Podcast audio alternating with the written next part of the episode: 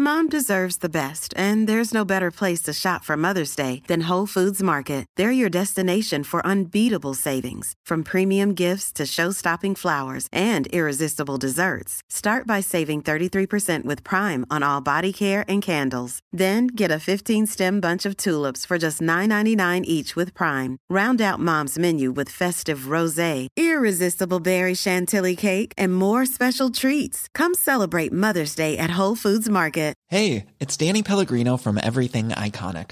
Ready to upgrade your style game without blowing your budget? Check out Quince. They've got all the good stuff shirts and polos, activewear, and fine leather goods, all at 50 to 80% less than other high end brands. And the best part? They're all about safe, ethical, and responsible manufacturing. Get that luxury vibe without the luxury price tag. Hit up quince.com slash upgrade for free shipping and 365 day returns on your next order. That's quince.com slash upgrade.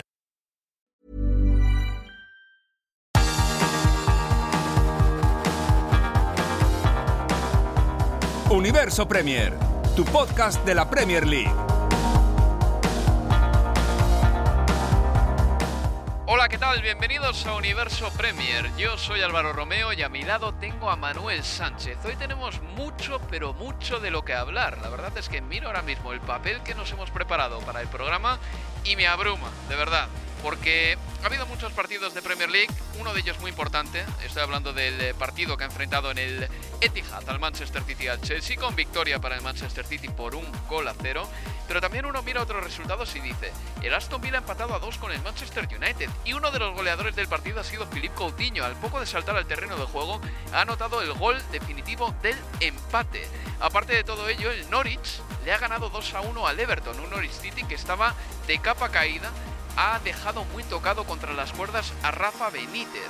Hoy la hostilidad hacia Rafa Benítez ha sido más que evidente en el campo del Norwich. Los aficionados del Everton que habían visitado Carrow Road eh, han ido a ese campo con pancartas en contra de Rafa Benítez. Una de ellas decía claramente Benítez, get out of our club. Benítez sal de nuestro club. Y luego al término del partido, un aficionado ha saltado al terreno de juego para enfrentarse con Rafa Benítez. Por fortuna, le han aplacado a tiempo los eh, operarios de seguridad de Carrow Road. La directiva del Everton está reunida mm, en estos momentos para decidir seguramente el futuro de Rafa Benítez. Aparte de eso, más resultados. El Brighton en Hove Albion empató a uno con el Crystal Palace en el partido del viernes.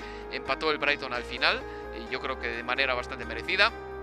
El Newcastle ha empatado a uno con el Watford y el Wolverhampton Wanderers le ha ganado 3 a 1 al Southampton. Vamos a hablar de todos estos partidos y vamos a prestar especial atención a la victoria del Manchester City contra el Chelsea y al empate del Aston Villa contra el Manchester United. Conmigo, con Álvaro Romeo y con Manuel Sánchez. Hola Manuel, ¿qué tal? Hola, ¿qué tal Álvaro? Pues muy buen, bueno, muy bien Manuel, muy bien la verdad y sobre todo yo estoy todavía diría que bastante emocionado con esa vuelta de Philippe Coutinho a la Premier League porque años después de su paso por el Liverpool, después de un periplo un poco aciago en el Fútbol Club Barcelona, ha vuelto a la Premier League y no podemos decir que haya hecho un buen partido, pero mm. eh, se va a llevar todos los flashes y todos los eh, titulares porque ha marcado ese gol del empate de un Manchester, de un Aston Villa que había empezado el partido perdiendo 0 a 2. Fíjate que parecía que tenía mala suerte Coutinho porque entraba al terreno de juego, se estaba preparando para entrar justo cuando Bruno Fernández hacía el, segundo tanto, el 0-2. Parecía que iba a ser unos minutos eh, de la basura, por así decirlo, para el futbolista brasileño. Pero entró, empató Jacob Ramsey y ha sido él el encargado del poner el 2-2. Tampoco ha tocado mucho la pelota. La verdad es que eh, al final, para los 20 minutos que, ha jugado, tampoco ha habido suficiente espacio de tiempo como para que pudiera contribuir mucho al juego ofensivo del, Aston Villa. Ha tenido la del gol, ha tenido un disparo desde fuera del área y, poquito más de, de Coutinho, pero al final ha sido su debut en la Premier League, ha vuelto, ha marcado gol, pues se va a llevar todos los titulares porque aunque no haya sido pues el mejor partido de, de su vida, o por ejemplo en mi buen día, pues probablemente haya jugado un partido mucho mejor que el suyo, al final el papel de protagonista pues le ha caído a él. Sí, hoy ha saltado al terreno de juego en la segunda mitad sustituyendo, a un centrocampista. Esto puede que nos eh, arroje una pistita sobre lo que piensa hacer Steven Gerrard con Philippe Coutinho, porque también podría jugar en la banda izquierda prácticamente como extremo. Y hoy ha salido por Morgan Sanson, el centrocampista del Aston Villa. El partido ha terminado con empate a dos. El Manchester United ha empezado con 0-2 en el marcador. Ha marcado Bruno Fernández en el 6, eh, después de un disparo desde fuera del área que se ha comido un poco Emiliano, Martínez. Luego ya el guardameta argentino se ha resarcido con grandes paradas en el partido. En el 67 Bruno Fernández hacía el 0-2, un golazo entrando eh, por el centro y remataba casi desde fuera del área, un tiro que ha entrado en la portería después de golpear en el travesaño. Con 0-2 el Manchester United se las podía prometer muy felices, pero Jacob Ramsey en el 77 y Philippe Coutinho en el 81 han anotado los tantos del empate. El Manchester United, esto lo decíamos en la retransmisión, no tiene un estilo definido todavía. Ralph Rangnick no ha conseguido imponer su estilo o implantar una manera de jugar y esto se nota. Tú, por ejemplo, Manuel, ves al Tottenham, ves al Manchester City, ves al Chelsea, ves al Liverpool y son muy reconocibles. El Manchester United todavía vive de los vaivenes de que le vienen que le llegan del partido y de la calidad de sus futbolistas de arriba, pero poco más. Sí, viven de, que eh, tengan suerte de Gea para las que tienen que parar y que de alguien de los de arriba, porque obviamente ahí atesoran mucha calidad, marque. Al final, el 0-2, los dos goles de Bruno Fernández han sido más o menos por eso, porque tampoco el Manchester United estaba jugando un partido excepcional.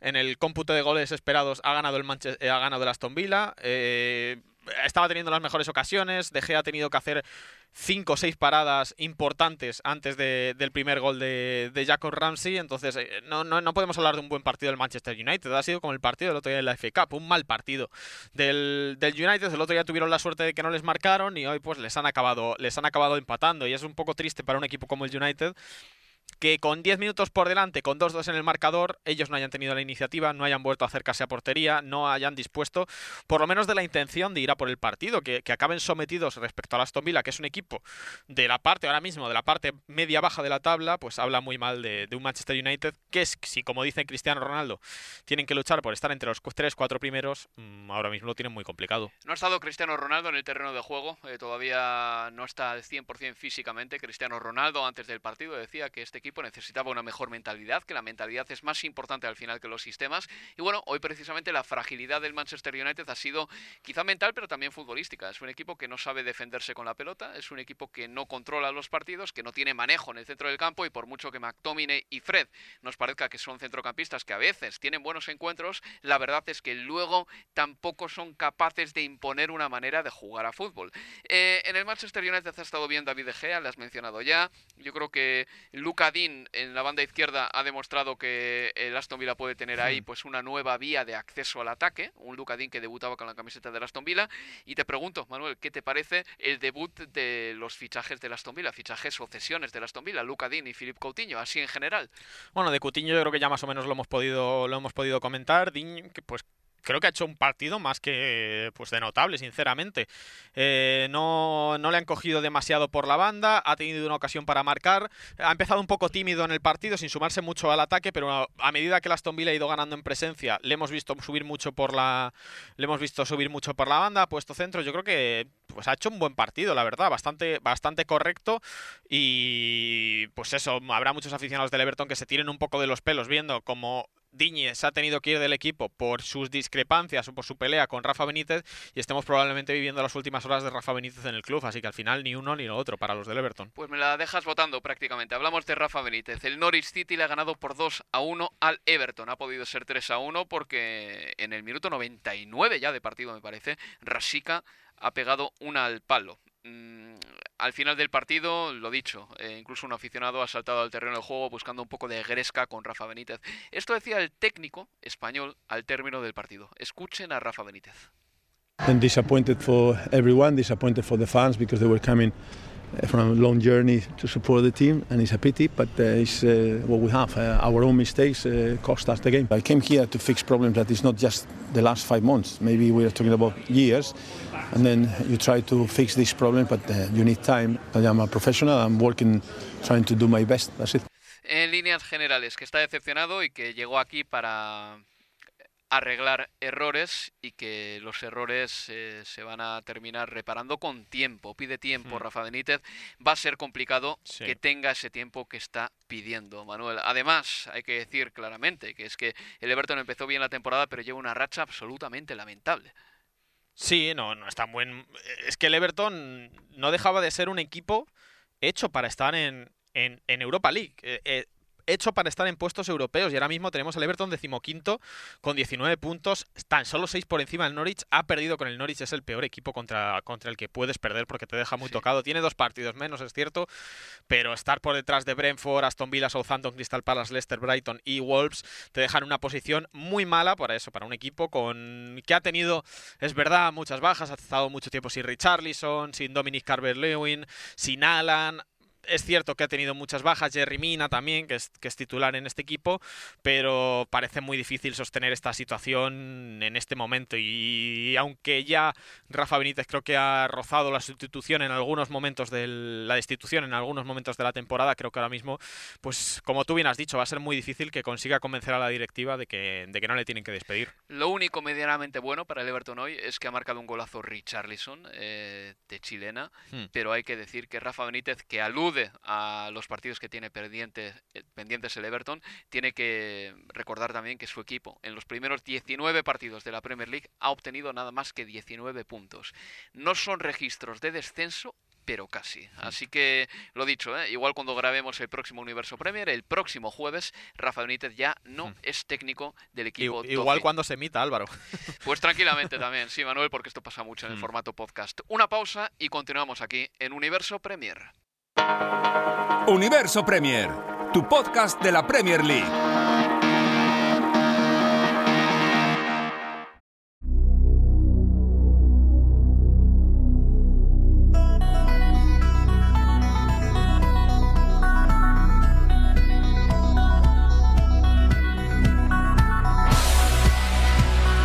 Seguimos en Universo Premier. Con Álvaro Romeo con Manuel Sánchez. Les recuerdo otra vez los resultados de la jornada. El Brighton and Albion empató a uno con el Palace en el partido del viernes. El Manchester City le ha ganado 1-0 al Chelsea. Vamos a hablar a continuación de ese partido.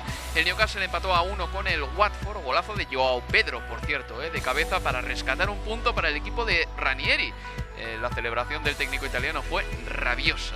El Norwich le ganó 2-1 al Everton, el Wolverhampton Wanderers 3-1 al Southampton y el Aston Villa empató a 2 con el Manchester United. Aparte, y esto es importante creo yo, hay dos partidos de esta jornada que se han suspendido. Uno se suspendió el viernes. Fue el Borley Leicester a las 10 de la mañana más o menos del viernes. Eh, por petición del Borley se aplazó este partido que se debería haber jugado el sábado día... Bueno, este sábado, vaya, el sábado día 15 creo que es. Y el Tottenham Arsenal se canceló el sábado. Mm, a petición del Arsenal. Y esto ha, crispado muchísimo al Tottenham y también a los aficionados de los Spurs, porque ven ahí que igual el Arsenal eh, se ha pasado un poquito de listo. Bueno, yo les explico cómo va la jugada. Para que un partido eh, no se aplace, tiene que haber disponibles 13 jugadores de campo y un portero. Al menos 13 jugadores de campo y un portero. Bien, el Arsenal tiene una baja por COVID, que es la de Martin Odegaard. Tiene lesionados a Smith Rowe y a Tomiyasu, tiene como nuevas lesiones a Cedric Soares y a Pukayo Saka. Granit Saka fue expulsado contra el Liverpool y tiene que cumplir sanción. Y se han ido a la Copa de África Thomas Parte, el Neni, Pepe y Aubameyang. ¿Qué significa esto? ¿Que el Arsenal tiene ahora mismo porteros? Sí, tiene hasta tres porteros disponibles. Tiene ocho defensas disponibles en la, en la plantilla, un centrocampista nada más, que es Lokonga, y tres delanteros, Lacazette, Enketia y Martinelli. Si hacen la suma, esto da 1 más 12. Es decir, el Arsenal no cumple por lo tanto el 1 más 13 obligatorio de la Premier League para jugar. Y me dirán, ¿qué es de los jugadores sub-21? Bien, esto es un poco complicado porque mm, los jugadores sub-21, para que se les considere aptos, tienen que haber jugado en Premier League esta temporada o en otra división o en otra liga extranjera, pero no computa haber jugado la tercera ronda de la FA Cup ni las rondas de Carabao Cup, lo que significa que Charlie Patiño, de que hablamos en un Universo Premier hace poco, no valdría para sumarle como un jugador del primer equipo en este caso. Es decir, el Arsenal ahora mismo ha visto cómo su partido se ha suspendido y la Premier League ha hecho bien porque el Arsenal tiene disponibles a 1 más 12, no 1 más 13. Claro, es que esto para un aficionado del Tottenham es complicado entenderlo porque dirá, vale, a nosotros nos han echado de la Conference League, no, no podemos jugar nuestro partido porque teníamos 10 casos de COVID y este partido se suspende porque hay un caso de COVID, que al final es la razón principal. Recordemos que esto se está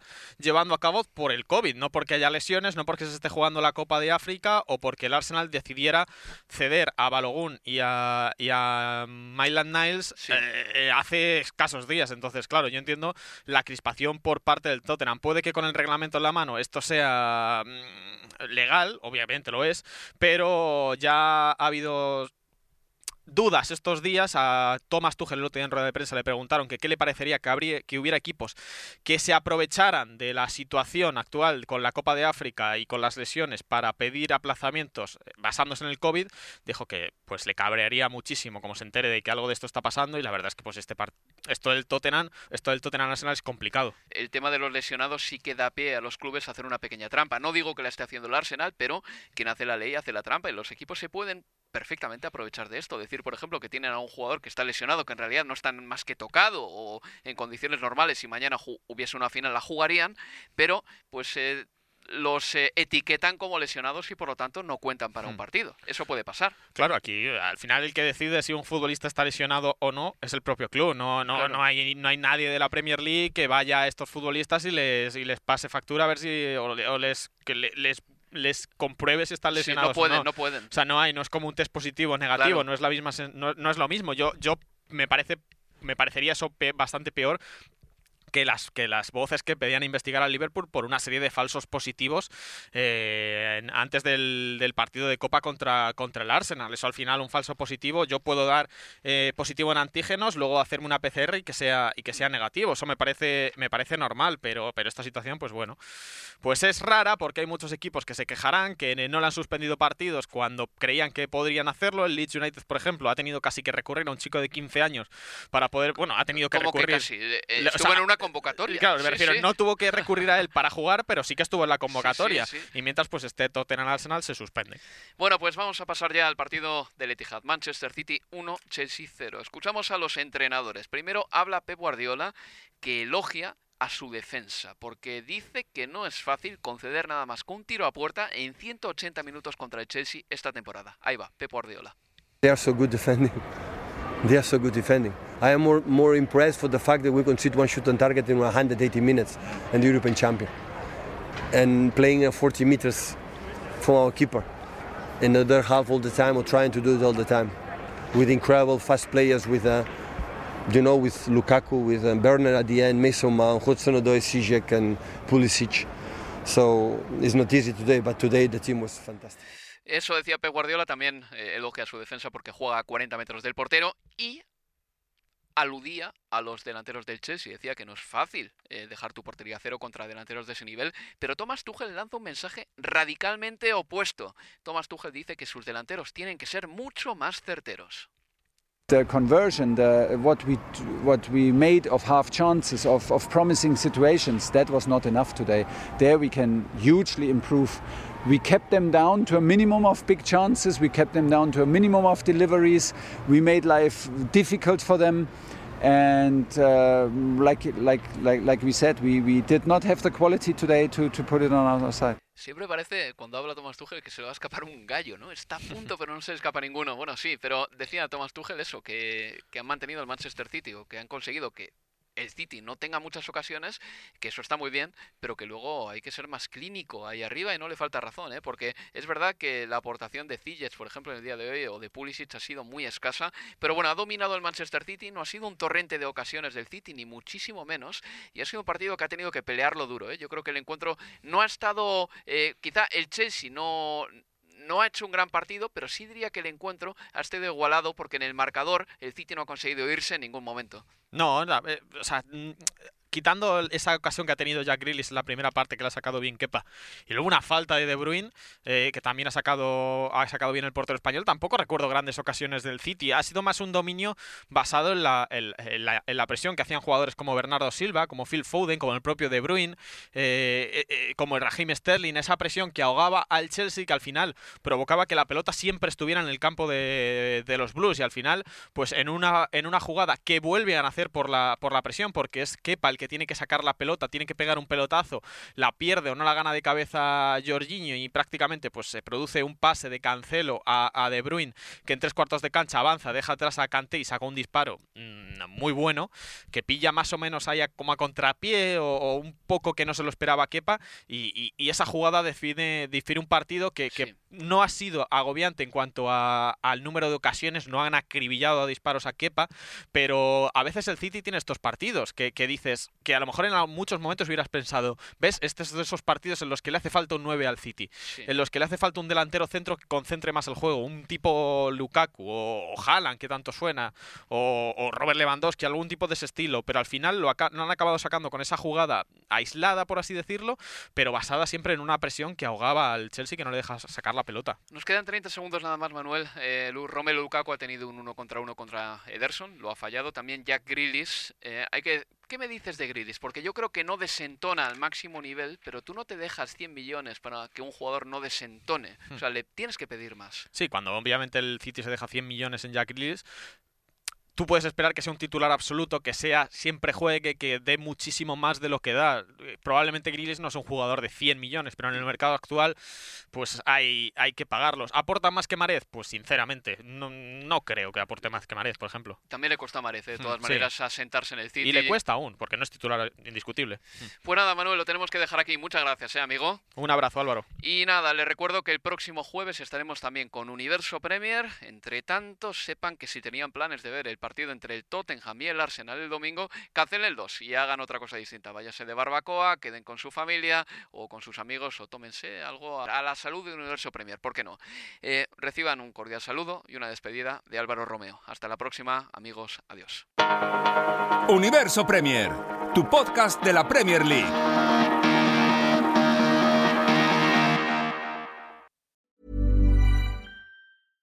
Flexibility is great. That's why there's yoga. Flexibility for your insurance coverage is great too. That's why there's United Healthcare Insurance Plans. Underwritten by Golden Rule Insurance Company, United Healthcare Insurance Plans offer flexible, budget friendly coverage for medical, vision, dental, and more. One of these plans may be right for you if you're, say, between jobs, coming off your parents' plan, turning a side hustle into a full hustle, or even missed open enrollment. Want more flexibility? Find out more about United Healthcare Insurance Plans at uh1.com. Mom deserves the best, and there's no better place to shop for Mother's Day than Whole Foods Market. They're your destination for unbeatable savings, from premium gifts to show-stopping flowers and irresistible desserts. Start by saving 33% with Prime on all body care and candles. Then get a 15-stem bunch of tulips for just $9.99 each with Prime. Round out Mom's menu with festive rosé, irresistible berry chantilly cake, and more special treats. Come celebrate Mother's Day at Whole Foods Market